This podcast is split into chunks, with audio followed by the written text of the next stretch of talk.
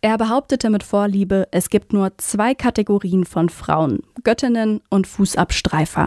Und immer wenn er dachte, ich könnte mich zu sehr als Göttin fühlen, tat er, was er konnte, um mich zum Fußabstreifer zu erniedrigen. Das schreibt die Malerin Françoise Gillot über Pablo Picasso. Sie verbrachte insgesamt zehn Jahre an der Seite des spanischen Künstlers. Zwischen 1943 und 1953 lebten sie gemeinsam in Südfrankreich und aus dieser Beziehung gingen die beiden Kinder Claude und Paloma Picasso hervor. Françoise Gillot ist außerdem die einzige Frau, die Picasso jemals verlassen hat. Picasso befand sich Zeit seines Lebens inmitten eines Geflechts, das die Journalistin und Kunstkritikerin Rose Maria Grob das System Picasso nennt. Seine ambivalente Beziehung zu Frauen war von Bewunderung, von Aggression und Misogynie geprägt. Und genau über dieses System Picasso sprechen wir heute in dieser Folge von Kunst und Leben, dem Podcast in Kooperation mit dem Monopol Magazin. Ich bin Aline Frozina und begrüße euch ganz herzlich zu dieser neuen Folge. Folge. Schön, dass ihr da seid. Kunst und Leben. Der Monopol-Podcast von Detektor FM.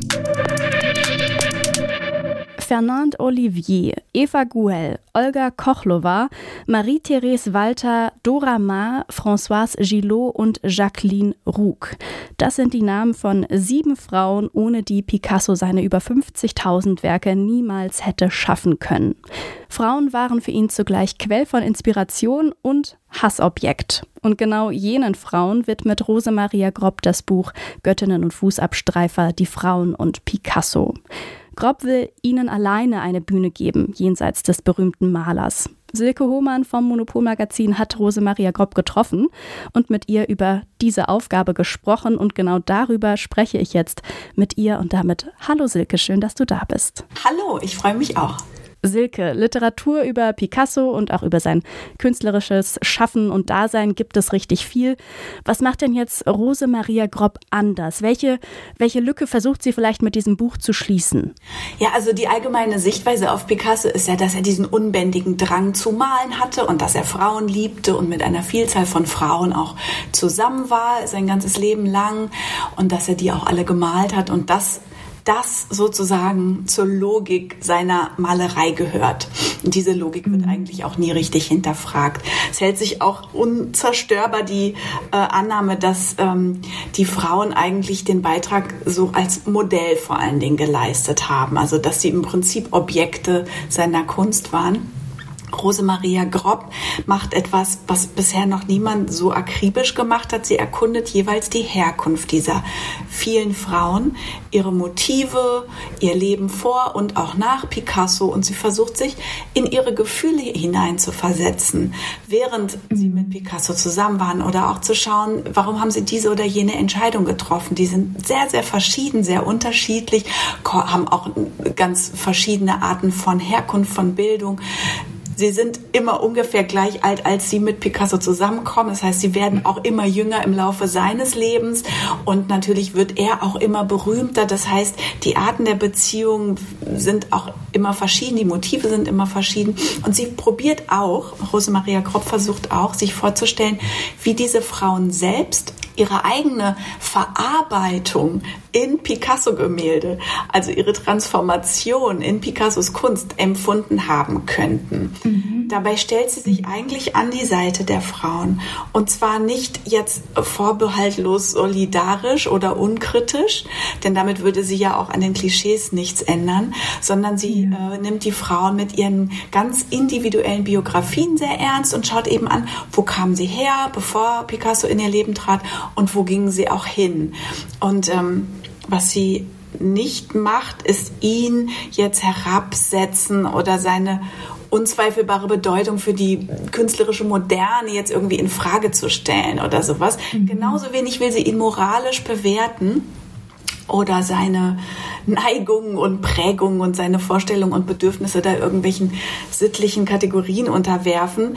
Aber sie hat eben diesen ganz großen Schatz, diesen reichen Schatz an Informationen, weil die Picasso-Forschung ist natürlich unglaublich umfangreich, aber mhm. sie wechselt die Perspektive und sie richtet den Fokus wirklich auf jede einzelne Frau und das Bild das sich dann daraus über ihn ergibt, das kann man sich selber zusammensetzen. Aber es ist kein Buch über Picasso. Es heißt ja auch die Frauen und Picasso und nicht umgekehrt Picasso und die Frauen, was, mhm. äh, glaube ich, auch schon sehr häufig genannt, äh, zitiert, verfilmt und verschriftlicht wurde. Mhm.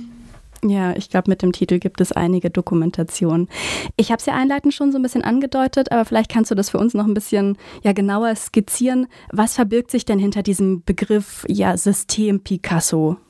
Also um Picasso herum gab es eben ein regelrechtes Geflecht von Frauen. Die waren eng untereinander verwoben, ja, was bedeutet, er war mhm. einfach mit vielen auch parallel zusammen. Es war wie ein, äh, ja, wirklich wie ein Geflecht, in dessen Zentrum er nistete oder, oder thronte. Es gab Überschneidung der Beziehung. Er sprach auch eigentlich nie eine Trennung aus, sondern schuf einfach neue Fakten, wendete sich einfach der anderen, neueren, jüngeren Frau nach und nach mehr zu und überließ dann auch den Verlassenen irgendwie damit klarzukommen oder er verließ sie nicht mal. Und er malte sie ja auch alle und man kann das auch alles in den Gemälden sehr gut nachvollziehen. Also man hat ja immer diese datierten Bilder und dann sieht man, aha, jetzt sieht sie aber auch schon ein bisschen aus wie die nächste.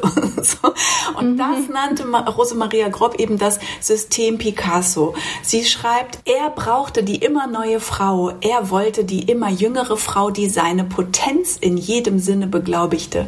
Das schreibt Rosemaria Grob und das erscheint auch wirklich sehr plausibel. Picasso hat ja aber tatsächlich auch Männer gemalt, aber sein Fokus liegt ja ganz klar auf den Frauen. Aber warum eigentlich? Warum liegt sein Fokus so sehr beim weiblichen Geschlecht? Ja, darüber kann man nur spekulieren, aber er hat dazu sich auch selbst geäußert. Er selbst macht es sich ganz einfach, indem er es einfach als eine Art Naturgesetz oder Selbstverständlichkeit ausgibt. Ich zitiere Pablo Picasso, wie jeder Maler bin ich vor allem ein Maler der Frauen. Für mich ist die Frau in ihrem eigensten Wesen ein Werkzeug des Leidens. Und was er hier macht, zeigt eigentlich schon ganz präzise sein Vorgehen, nämlich jede Verantwortung abzustreiten. Mhm. Maler malen nun mal Frauen, weil sie Maler sind und Frauen leiden nun mal, weil sie Frauen sind. Also fast so, als habe er darauf überhaupt keinen Einfluss oder auch gar keine Verantwortung dafür. Und das zeigt sich dann auch im Zusammensein mit diesen Frauen, dass er äh, die jeweils auch tatsächlich dann ab einem bestimmten Punkt immer sehr unglücklich macht und auch das ja. letzten Endes überhaupt nicht auf sich selbst zurückführt. Mhm. Mit ihrem Buch will Rose Maria Grob die Frauen ja aus ihrem, also beschreibt sie es aus diesem Musenkäfig befreien, was du ja auch schon angesprochen hast, dass sie ja vor allem Modell standen. Kannst du an einem Beispiel einer dieser Lebensgeschichte der sieben Frauen erklären, wie genau sie da wie sie da vorgegangen ist, was sie da gemacht hat, um diese Frauen aus diesem musenhaften und ja quasi unschöpferischen Zustand herausgehoben hat? Ja, also sie tut es allein schon dadurch, dass, dass sie ihnen eine, eine mitfühlende und akribische Aufmerksamkeit widmet, die nicht durch seine Perspektive gekennzeichnet ist. Ja, also sie wirklich mhm. isoliert betrachtet. Und da gibt es eben sehr viele Facetten jeder einzelnen Frau. Und als Beispiel eignet sich vielleicht wirklich die Geschichte von Dora Maar sehr gut. Die war mehr mhm. als 25 Jahre jünger als er und sie war bereits eine Künstlerpersönlichkeit, eine auffällige, extravagante Frau, die tatsächlich im Umfeld der Surrealisten auch schon einen Namen hatte, die künstlerisch tätig war und die seine Aufmerksamkeit gesucht hat. Also es gibt so eine Szene, wo sie im Kaffee sitzt und mit einem Messer sich so immer so neben die Finger sticht mit einem spitzen Messer, so bis er sie bemerkt. Und das ah, ist so ah, natürlich wie so ja. eine surrealistische Handlung auch, was gut zu dem Umfeld passte, in dem sie sich bewegte. Sie war aufsehenerregend schön. Man Ray hat sie auch fotografiert und Picasso hat sie dann später auch gemalt.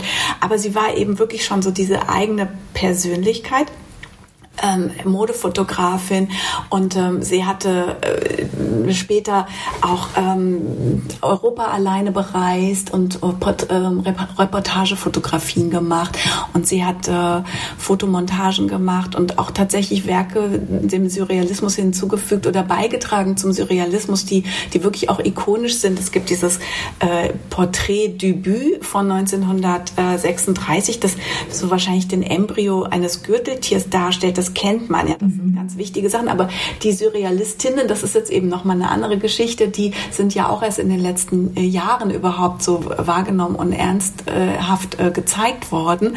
Aber sie war auf mhm. jeden Fall eine davon.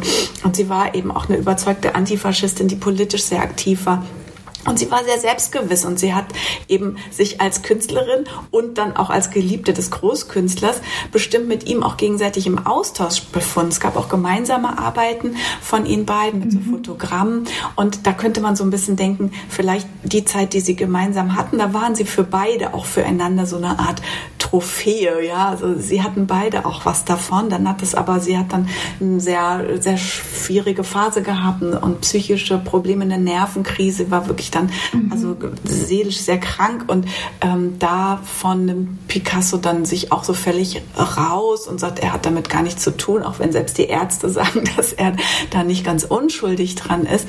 Aber sie überlebt ihn wirklich um 24 Jahre, glaube ich. Sie starb 1997 im Alter von 89 Jahren in ihrer Wohnung in Paris und sie hat sich zwar immer weiter zurückgezogen, aber sie war schwer reich. Sie hat alle äh, Werke äh, besessen, äh, die, die sie gehortet hatte von Picasso und nur ab und zu mal eins zu Höchstpreisen verkauft. Also sie ähm, hatte mhm. ihre eigene Künstlerkarriere und sie hat letzten Endes einen souveränen Umgang mit dieser ganzen Sache behalten. Und das ist nicht jeder Frau gelungen. Zwei von seinen Frauen haben sich tatsächlich tatsächlich das Leben genommen?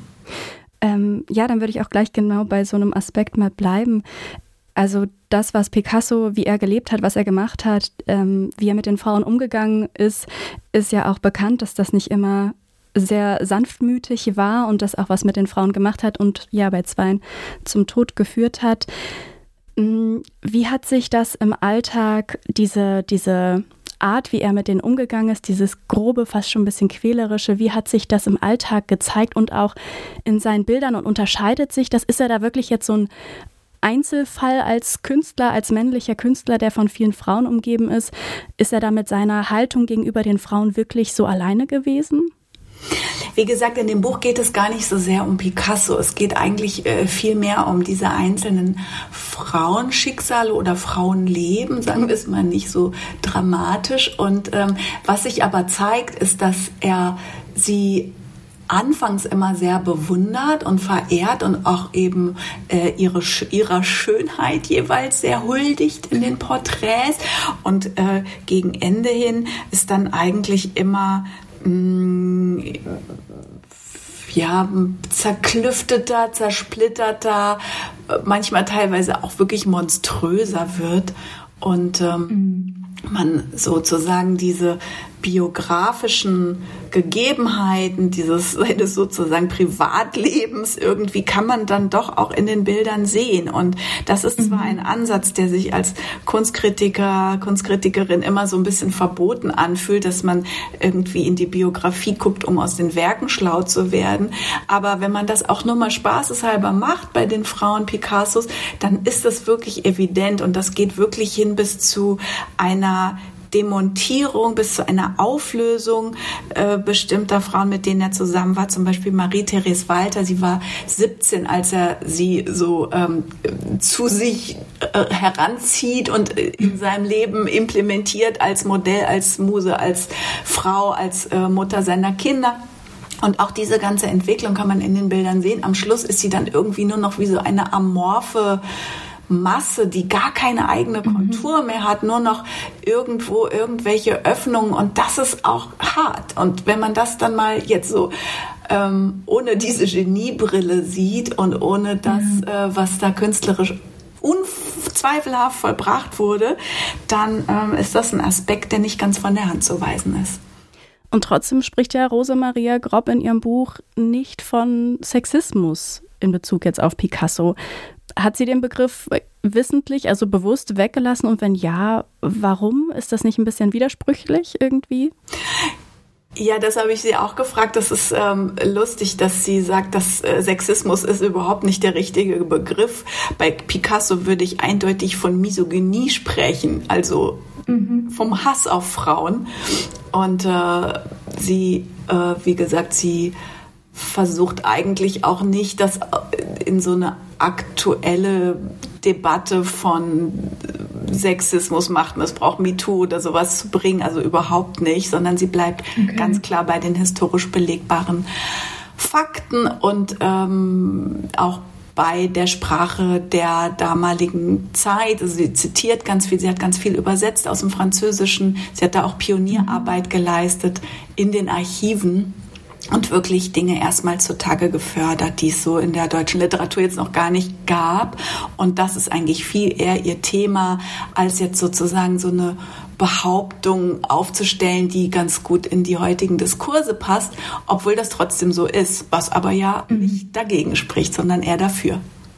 Eines von Picassos bedeutendsten Werken ist das Gemälde Les Demoiselles d'Avignon von 1907. Übersetzt heißt das Die Damen von Avignon. Und in einem Satz jetzt schnell zusammengefasst sind darauf fünf unbekleidete Frauen zu sehen. Ihre Körper sind zum Teil ja in geometrische Formen zersplittert und das Gemälde wird als Schlüsselwerk für den Kubismus gesehen, also genau die Kunstrichtung, bei der es ja auch darum geht, Körper nicht mehr lebensecht oder realistisch darzustellen, sondern eben in einzelne kleine geometrische Formen zu zerlegen. Bevor wir jetzt darüber sprechen, wie dieses Gemälde denn interpretiert wurde, kannst du noch mal genauer beschreiben, zeigen, wie wie dieses Bild, was das Bild genau zeigt? Also äh, das Bild ist relativ groß. Die Figuren darauf, es sind fünf Frauen, die sind sozusagen, sozusagen fast Lebensgröße. Ähm, mhm. Sie sind eckig, sie sind kantig, die Gesichter sind klagend, leidend, irgendwie nicht, jetzt nicht so typisch schön in Anführungszeichen. Und er fängt schon an, sie auch wirklich, die, die Frauenkörper auch wirklich zu zerlegen in geometrische Einzelteile. Also zum Beispiel so die eine Brust der einen ist dann eigentlich nur so ein ähm, auf der Spitze stehendes Quadrat. Die Gesichter sind teilweise, erinnern sie an äh, afrikanische Masken. Und ähm, das Ganze hat was sehr beengt es auch irgendwie. Die haben gar nicht genug Platz. Die sitzen da in diesem oder sitzen und stehen in diesem Format und in dieser übergroßen fleischlichen Präsenz auch. Und die sind ja groß, die sind mhm. ja fast lebensgroß und die sind ja so beengt. Also was auch so was ist, was bei ihm ja immer wiederkehrt. Also so in geschlossenen Räumen Frauen, unbegleitete Frauen, um es mal vorsichtig auszudrücken. Ja, das wiederholt sich ja da ein bisschen Spätwerk und äh, setzt sich fort. Und die die gehen so auf einem zu. Also man hat so den Eindruck, ihr müsst erlöst werden oder Hilfe, ich will weg. Mir ist es zumindest so gegangen, weil sie ja auch so eine Farbigkeit haben, die so was sehr Fleischliches hat, auf eine auch also mich irritierende Art und Weise jedenfalls. Rosemaria Grob beschreibt die Les Demoiselles d'Avignon als eine Attacke auf das, was damals ja als Kunst galt, also so ein bisschen eher das Realistische und eben aber auch als Attacke Attacke auf die Frauen. Dabei bezieht sie sich auf einen Text des US-amerikanischen Kunsthistorikers und Kritikers Leo Steinberg. Wie genau werden denn da die, die Frauen attackiert, Silke? Ja, also sie haben, es hat tatsächlich was von einer Attacke auf die Frauen, was einfach mit ihren Proportionen und mit ihrer fleischlichen Farbigkeit und wie sie da auch exponiert sind und ausgeliefert sind zu tun hat von der Attacke vor allem gesprochen hat Leo Steinberg in, in seinem berühmten Aufsatz Das philosophische Bordell. Also damit sind die Demoiselles gemeint, ähm, der eben sagte, der, die, die, die sprechen eigentlich nur den Mann an. Als Frau kann man sich auch angucken und der wird quasi zum Kunde, mhm. zum Kunden. Also, und kann sich entweder muss er sich völlig diesem Bild entziehen oder man muss sich eben darauf einlassen. Das äh, ist so die, ist der Gedanke dahinter gewesen. Welche Perspektive haben KunstkritikerInnen denn heute auf die Les Demoiselles d'Avignon?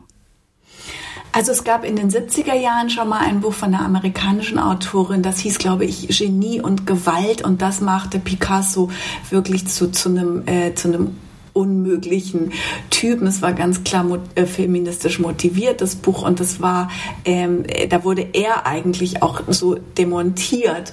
Und äh, mhm. das ging auch von diesem Bild aus, die Kritik unter anderem.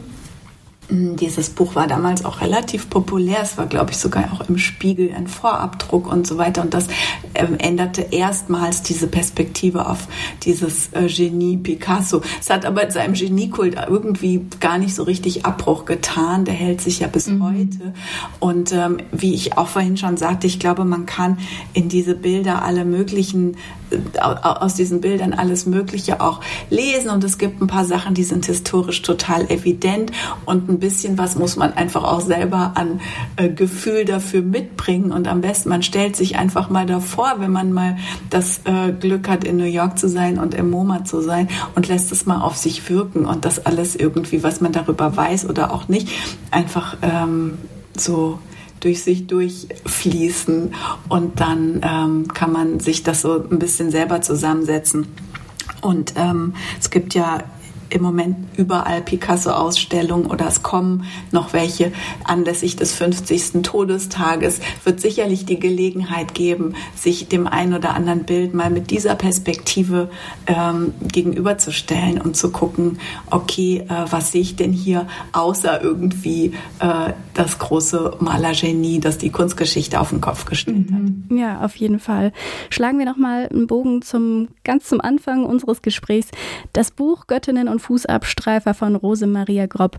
Welche Aufgabe hat das?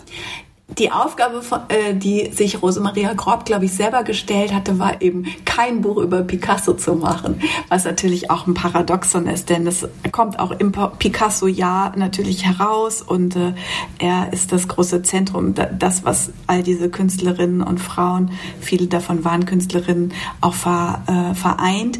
Aber es ist vor allen Dingen auch ein Zeitdokument. Es zeigt natürlich aus vielen Jahrzehnten, ich glaube 70 Jahrzehnte äh, Kunstgeschichte, sehr viele interessante Einblicke in verschiedene Epochen, in den Surrealismus und zwar eben äh, nicht aus der Sicht dieses, wie gesagt, ähm, alles verschlingenden Zentrums des Universums namens Pablo Picasso, der sich selber ja gar nicht als Genie gesehen hat, sondern eher als Gott. Dafür gibt es Belege, das schreibt sie und das hat er auch selber immer wieder in immer anderen Formulierungen auch gesagt, dass er sich eigentlich in der Nähe zu Gott auch sieht.